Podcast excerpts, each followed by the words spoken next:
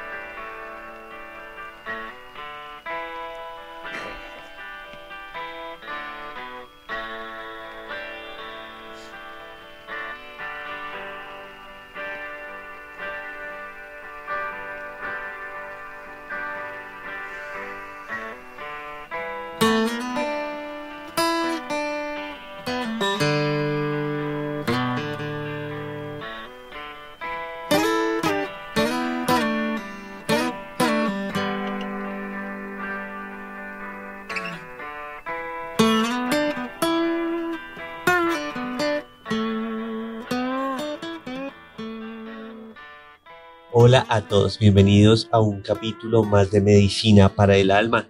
Muy agradecido, la verdad, porque la, audiencia ha subido muchísimo. Les, me, agrada que les interese lo que yo digo. Eh, y este camino que me ha llevado a formarme y a poder enseñar todas estas cosas, bueno, me hace, seguir, me hace tener ganas de seguir creciendo por, por bueno, entregar algo de, de mi vida.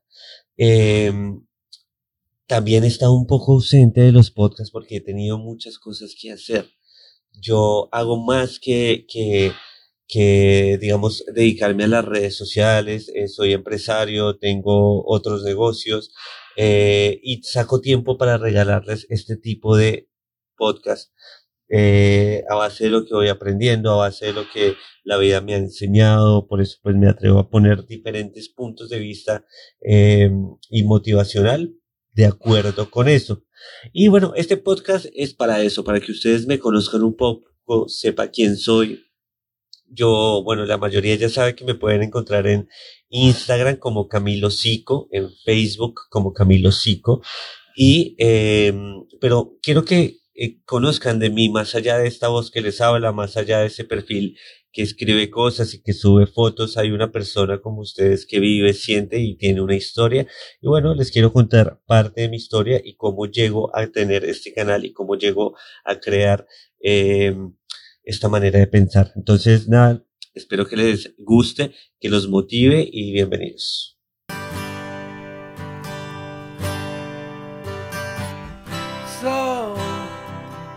So you think you could tell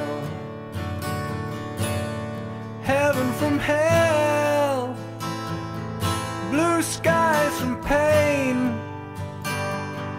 Can you tell a green field from a cold steel rail?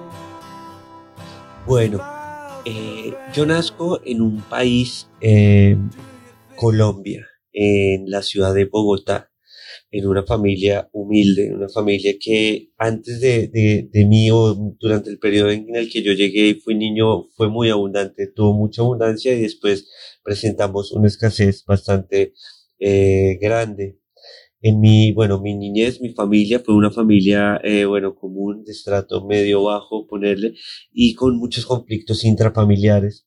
Eh, mis padres, mi padre también, eh, fue o es eh, una persona que, bueno, me educó de una manera muy rígida, muy fuerte, eh, como se lo enseñaron a él, porque sus padres también tenían una, una ascendencia eh, campesina y bueno, no tenían mucha educación y, educaban a sus hijos como, como les mejor creían y dentro de esas cosas estaban los golpes y los malos tratos. Entonces yo me crié en una familia donde también abundaba el amor, sí, pero también abundaban los golpes, los malos tratos y es algo que en últimas termina marcando la vida de cualquier persona. Eso me lleva a tener que eh, irme de casa cuando tenía 16 años. Entonces a los 16 años decido irme ya cansado de los maltratos y de los golpes. Eh, decido irme. Previo a eso, terminé mi colegio, el colegio lo pude terminar, me gradué de bachillerato, de secundaria en algunos países, y eh, bueno, también fue algo, un momento muy difícil porque siempre fui muy buen estudiante, pero antes de terminar la secundaria me fracturo una pierna y me cuesta terminar el último año. Ya faltando como dos meses para terminar el año, me fracturo y me toca repetir el año, el año siguiente y graduarme por ventanilla, ponele. Es algo que en algún momento de mi vida fue muy doloroso porque no tenía el apoyo de mis padres, de mi padre, no tenía el apoyo de mi madre, siempre he sido una de las mujeres que más me han apoyado en la vida. Eh, pero no el apoyo de mi padre, el apoyo emocional que puede necesitar una persona que lucha por algo y de repente se ve estancada y más que todo siendo un nene. Entonces, bueno, esas circunstancias me llevan a tomar la decisión de irme de casa un día y empezar el camino, ¿no? Me voy de casa, eh, un pibe de 16 años, hoy en día que tengo 32, que tengo el doble, pues me, me imagino desde esa manera y me veo como un nene. En ese momento nada, me sentía capaz de hacerlo forzado también a hacerlo, ¿no? Abandonar el hogar y a continuar mi vida, empezar a trabajar en muchas cosas, eh, empezar a conocer la vida, la calle, conocí eh, la delincuencia, conocí las drogas, eh, probé muchas drogas, estuve en muchas situaciones de peligro, eh, llevado por la curiosidad, llevado tal vez por la ignorancia, llevado tal vez por este sufrimiento que también llevaba adentro. Esto me lleva a tener un, un atentado cuando tenía 18 años, que también puede ser un precedente que marco en mi vida y es que en ese momento valoré mi vida, porque bueno, otra persona intentó quitármela. Y en ese momento me di cuenta que yo no quería vivir de esa manera, que no quería vivir eh, ni morir por ahí en la calle como cualquiera y que tenía muchas cosas que hacer en este mundo y muchas cosas que conocer. Entonces, eh, nada, empecé y cambié en ese momento. A partir de ese momento, empecé a pensar que para poder ser lo que yo imaginaba ser, tenía que hacer cosas diferentes. Entonces empecé con el tema del emprendimiento. Ahí tuve mi primer emprendimiento, intenté poner una verdulería.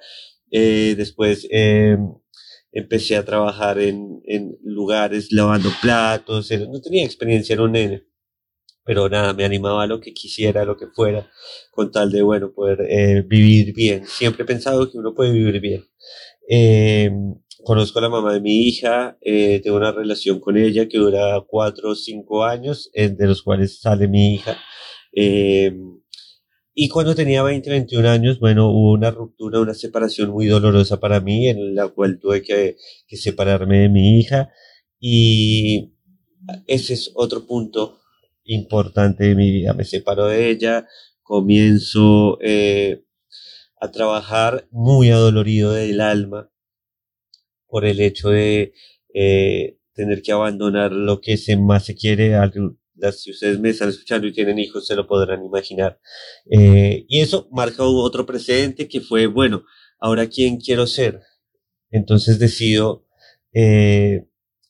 de manera influenciada tal vez empezar a elaborar un prototipo de vida común. El prototipo de vida, eh, el estereotipo de vida eh, cosmopolita es estudiar en una universidad, graduarse de una carrera, tener un eh, cargo en alguna multinacional, ser un ejecutivo y demás. Entonces yo dije, dale, yo quiero hacer eso y voy a ser capaz de eso. Entonces, bueno, empiezo a estudiar ingeniería, ingeniería industrial, eh, y dedico mi tiempo a eso. Encuentro un trabajo en la multinacional que se llama Home Center. En esta multinacional eh, paso mucho tiempo, duré cinco años ahí, escalé, llegué a tener un puesto ejecutivo, llegué a tener un puesto importante, llegué a casi terminar la carrera universitaria, pero dentro de mí había un pasillo muy grande porque a pesar de que había llegado a tener esas cosas, esos recursos, no era feliz. No era feliz por el hecho de que no me gustaba. Lo había hecho simplemente por querer tener un estatus. Querer eh, figurar, tal vez. Entonces, eso me lleva a tener problemas de depresión, me lleva a tener problemas eh, de realidad tal vez de no encontrarme, de no encontrar motivación y, y bueno, entonces así continúo hasta que un día eh, fallece una persona muy importante para mí, un primo hermano que quería muchísimo y que quiero muchísimo aún, eh, el cual me dio un golpe de realidad, porque bueno, so- éramos primo hermanos de la misma edad y ese día él se fue. Una llamada, me llamaron, eh, sí, su primo está muerto, tenés que ir a buscarlo, pum pum, se accidentó en una moto, tuvo un accidente y para mí fue otro cambio importante en mi vida, ya que reflexioné profundamente sobre el motivo de estar vivos y me pregunté si esta era la vida que yo quería vivir sabiendo que era limitada. Entonces la respuesta fue certera y dolorosa. No, yo no quería vivir una vida así. Yo no quería vivir una vida en la cual tuviera que hacer cosas que no me gustan simplemente por tener un estatus y simplemente por eh, mo- comodidad económica. Entonces fue muy duro para mí. El día que lo sepultamos fue una cachetada de realidad porque sentí que yo podía ser él, pero la pregunta era si yo fuera él, si yo, si yo fuera el cuerpo inerte que estaba en ese ataúd, yo podría haber dicho que era feliz al momento de morir, que era una persona idealizada, que me, que me había realizado como ser. Y la respuesta era un crudo y fatídico no, no lo era. Así que después de, bueno, los trámites y eso, decidí irme con mi vieja y con mi hija para la playa de vacaciones eh, y meditar sobre eso.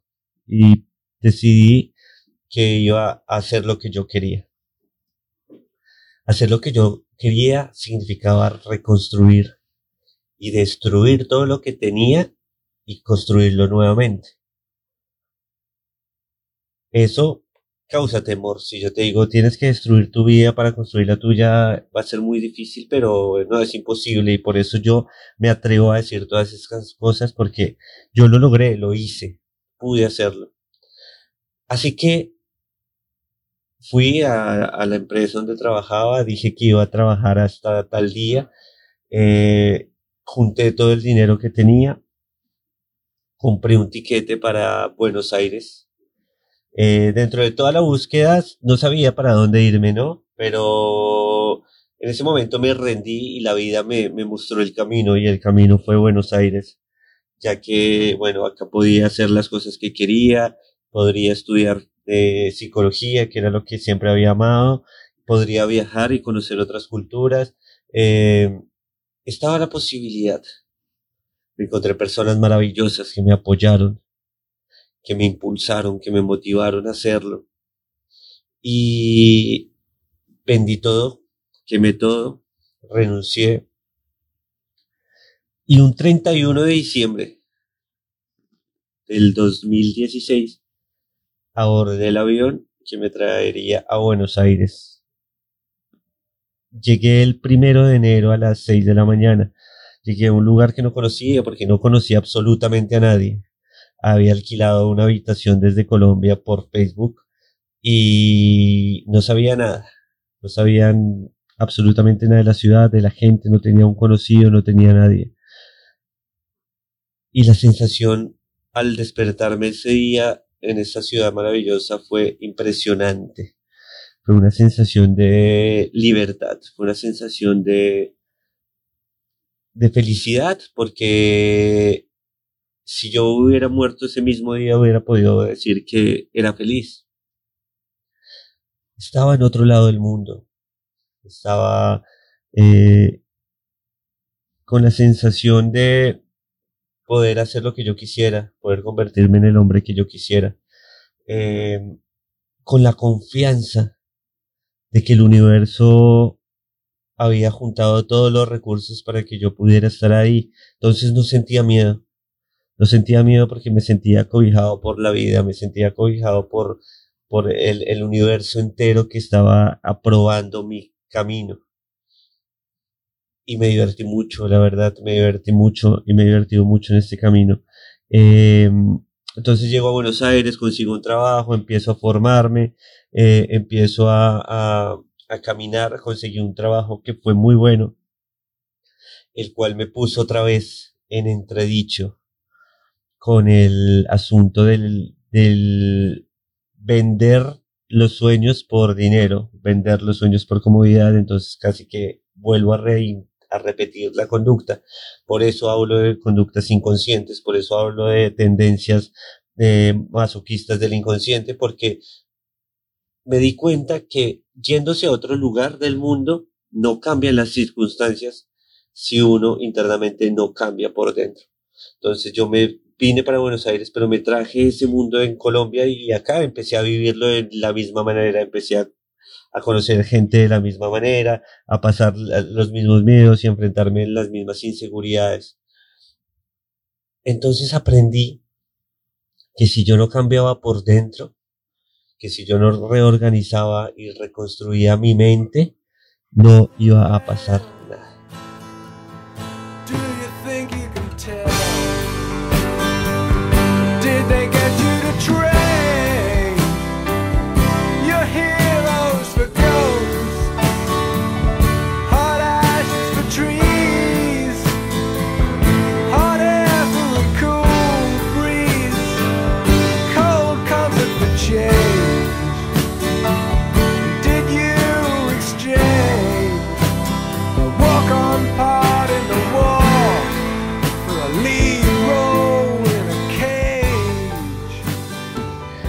que esta enseñanza eh, es producto de haberme enfrentado con eso, haberme enfrentado con el llegar acá y estar muy acomodado, me fue muy bien económicamente, eh, inauguré un restaurante, administraba mi propio restaurante en otro país, en una ciudad muy especial como los Buenos Aires, eh, pero no era feliz porque estaba haciendo lo mismo que estaba haciendo en Colombia.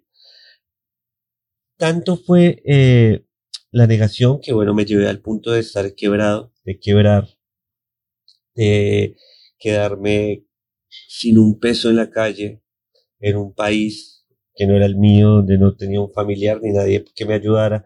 Afortunadamente mi vieja me ayudaba con lo que podía desde Colombia. Eh, entonces nada, decido muy triste irme, irme para, para Colombia nuevamente.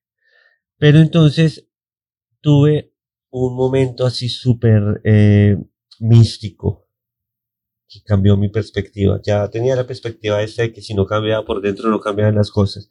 Pero entonces me encuentro un día tomando, me encuentro un amigo que me invita a tomar un, jugo en una cafetería, en un bar en, en Buenos Aires, ¿no? Y se me acerca una persona, una persona de la calle, y me pide que le dé 100 pesos, ¿no? A lo que yo me resisto y le digo, no, no tengo 100 pesos. Y esta persona, con voz aireada y muy fuerte, me dice, yo no entiendo por qué tú dices que no tienes 100 pesos eh, si tú no sabes realmente qué no es tener. Tú tienes todo, tienes más que yo, pero aún te resistes y tienes miedo de, de entregar 100 pesos. Entonces yo quedé un poco impactado y él, él- la persona continuó diciéndome, mira, yo tengo sida, me mostró sus llagas y estoy en la calle aguantando hambre con sol y tú te atreves a decir que no tienes nada. Ese preciso momento cambió mi perspectiva de la realidad. Entender que yo lo tenía todo. Entender que yo tenía todas las capacidades físicas, mentales, para poder hacer lo que yo quisiera. Que estaba triste porque no se habían dado las cosas y estaba sumido en esa realidad que, que era un, era yo mismo el que me estaba causando el castigo, porque no veía realmente lo que es. Ese día lloré profundamente, lloré intensamente, sentí un dolor muy fuerte realidad en mi vida. Así que nada, decido irme para Colombia. Entonces dije, nada, no quiero estar acá, me voy para Colombia, voy a intentarlo en Colombia. Eh, y me vuelvo, ¿no? Me vuelvo, tuve un avión, me voy para allá, paso las fiestas y bueno, resulta que mi sobrina eh, salía de secundaria y me dijo que quería venir a estudiar acá a la Argentina. Entonces yo dije, bueno, me toca volverme otra vez, llego, la acomodo y, ahí miro qué hago. Entonces, nada, me vuelvo para, para Argentina, la vida me trae nuevamente. Esto es interesante porque la vida una vez me trajo y la vida me trae nuevamente. Porque yo quería devolverme, pero me trajo, no, tenés que quedarte allá. Pum. Entonces me trae nuevamente y yo llegué acá con la convicción de que iba a cambiar mi vida, de que dos veces no iba a pasar lo mismo. Entonces dije, yo no vuelvo a trabajar nunca empleado haciendo lo que estaba haciendo, no importa. Ya no tengo miedo de, de no conseguir nada. Ya sé que no es, que esto es una mentira, ya sé que voy a conseguir lo que yo quiero. Estoy seguro que lo voy a hacer porque soy capaz de hacerlo. Y ¡pum! Eso fue en 2020. Llego acá, no tenía laburo, no tenía trabajo. Eh, conseguí el lugar de, para mi sobrina y sus amigos que vinieron con ella. Y yo empecé a buscar qué hacer cuando nada, llega la pandemia que todos conocemos, ¿no? que cambió la vida de muchas personas. Llega la pandemia, ¿no? Me agarra a mí sin laburo, sin trabajo, nuevamente en otro lugar. Pero yo estaba confiado de que la vida iba a ser lo que yo quería, que habían cambiado cosas en mí internas, ya no era el mismo hombre de antes. Entonces, nada, empecé a dejarme llevar por la vida, confiado. Entre esas empiezo a, a, hacer negocios, aprender eh, eh, de trading, de cambio de divisas, empiezo a aprender sobre eh, gráficas, comienzo a, a, aprender sobre este mundo. Y encima empiezo también a crear esta, este canal. Este canal empezó con una idea que se llama Medicina para el Alma, porque dentro de todo este camino que les cuento, yo siempre fui muy espiritual. O sea, siempre sentí que la vida tenía que ser mucho más que ganar dinero y pagar facturas y tener lujos. Siempre sentí que algo no cuadraba bien, entonces siempre sentí que eh, tenía que buscar, pero también siempre sentí que la espiritualidad y la religión, más que todo, era limitante, que no podía ser que hubiera un Dios castigador, que no podría ser que tuviéramos que sufrir, que, que el dolor purgara los pecados. No me gustaba eso para nada, no me parecía para nada lógico. Entonces, siempre estuve buscando profundamente en todas las religiones, anduve por la región cristiana, católica, hinduista, tibetana, muchísimas leí el Corán, leí el Tao, leí eh, los Panishads, leí eh, la Biblia, todo, porque me, me ha gustado mucho leer y investigar. Empecé a estudiar psicología, a investigar sobre la psicología, leí muchos libros que les he recomendado en mis páginas. Eh, y cuando llegué a ese punto, pues ya tenía muchas bases para agarrar. Porque uno tiene que prepararse, chicos. Uno tiene que prepararse, uno tiene que conocerse, uno tiene que investigar.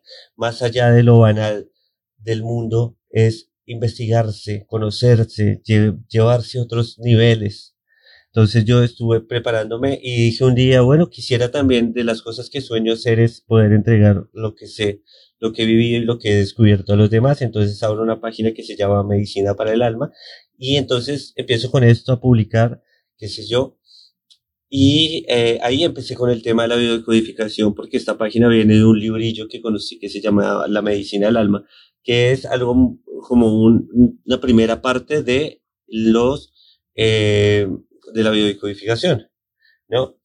Y empiezo con esto, empiezo con esto, eh, esto lo empiezo un poco antes, pero entonces ya cuando entré en la pandemia dije, pues bueno, voy a empezar a, eh, hacer esto. Encontré personas que me colaboraron muchísimo, que me dieron la oportunidad, que me dieron la mano.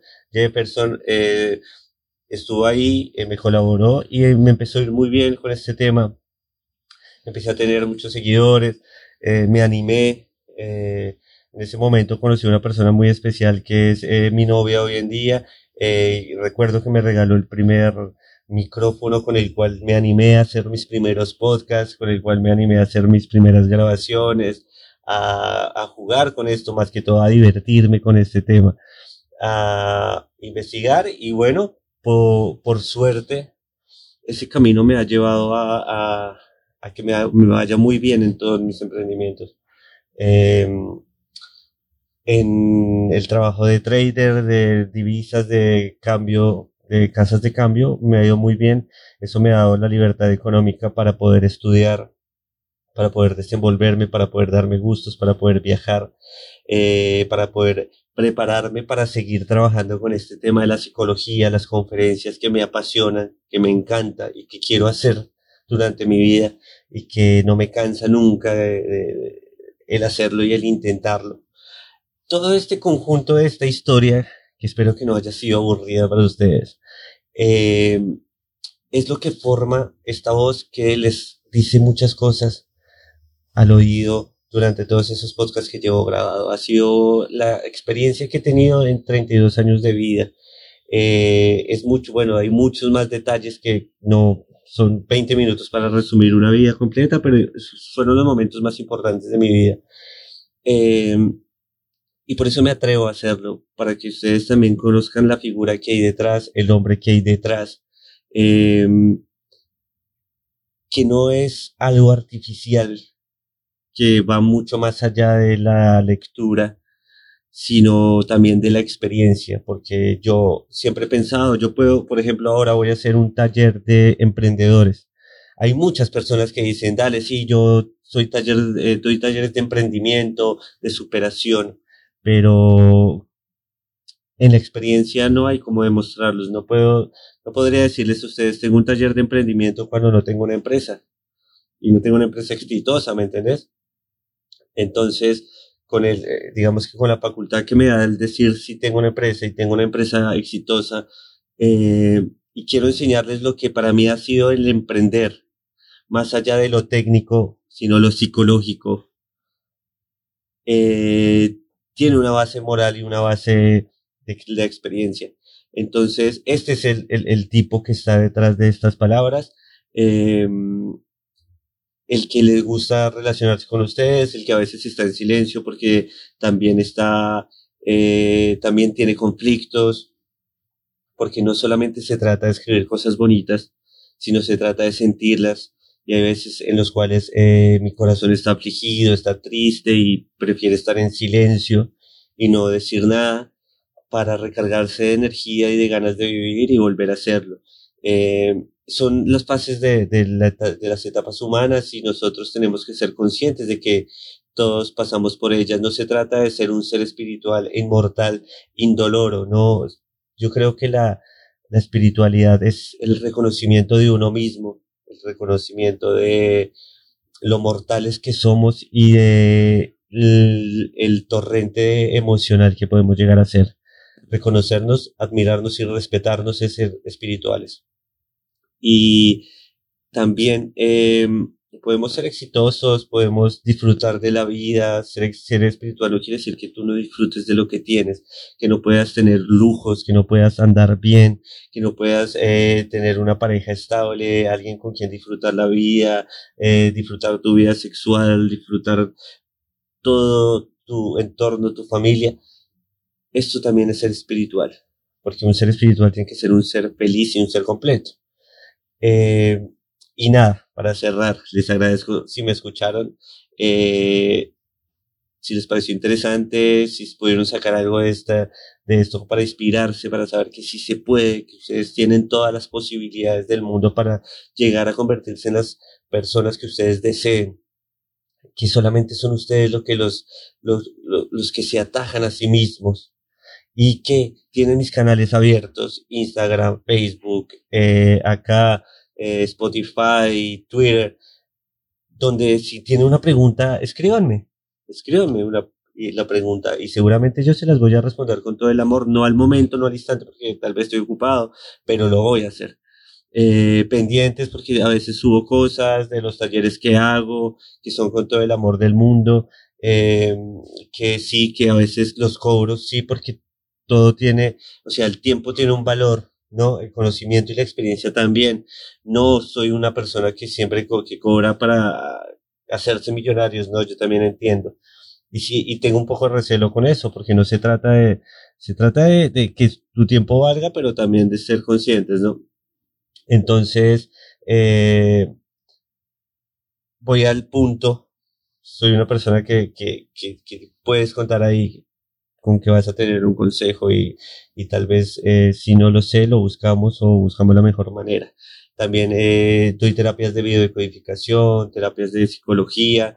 eh, esto lo hago también conjunto. Es otra, es parte del emprendimiento que tengo también muy bueno. Eh, a veces no, no me queda mucho tiempo para dar terapias, entonces tengo terapias limitadas. A veces digo o publico que tengo espacios para atender y demás. Eh, pero podemos irlo mirando. Entonces, nada, anímense, eh, vamos para adelante, eh, pendientes del taller que viene, pendientes de los podcasts que vienen, que ya estoy, ya terminé la facultad, entonces estoy poco, poco más libre. Voy a estar haciendo live, voy a estar haciendo muchas cosas.